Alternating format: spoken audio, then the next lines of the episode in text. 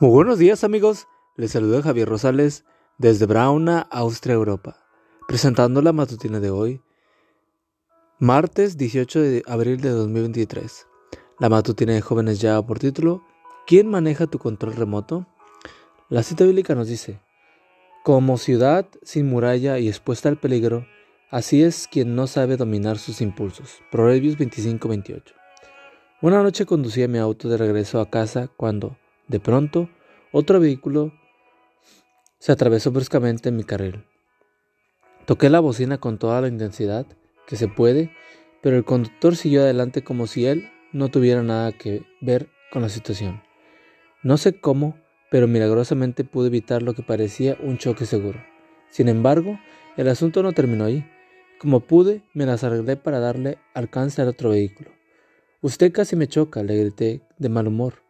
Para mi sorpresa, el hombre simplemente dijo, cometí un error, por favor, discúlpeme. Su respuesta me desarmó, pero en lugar de reconocer mi error, traté de justificarme. Fue él quien me hizo molestar. En realidad, ¿fue ese conductor quien me hizo molestar o me molesté? O me molesté yo. La pura verdad es que fui yo quien se molestó. Cuando se produjo el incidente, la molestia no era la, mi única opción disponible. Curiosamente, pocos días después leí un libro en el cual el autor, Sin Kobe, hablaba de dos tipos de personas, las reactivas y las proactivas. Decía que las personas reactivas actúan como producto de, de sus impulsos. Son como una lata de refresco sin abrir que se agita con fuerza. Cuando la destapas, el contenido sale disparado. Su problema básico, dice Kobe, es que permiten que otros tomen el control remoto de sus vidas y cambien de canal a su antojo. Las personas proactivas, en cambio, piensan antes de actuar. Sus reacciones por lo regular están basadas en principios, tienen el control remoto en sus manos y son ellos los que deciden qué canal sintonizar. Los siete hábitos de los adolescentes muy efectivos, página 49 y 51.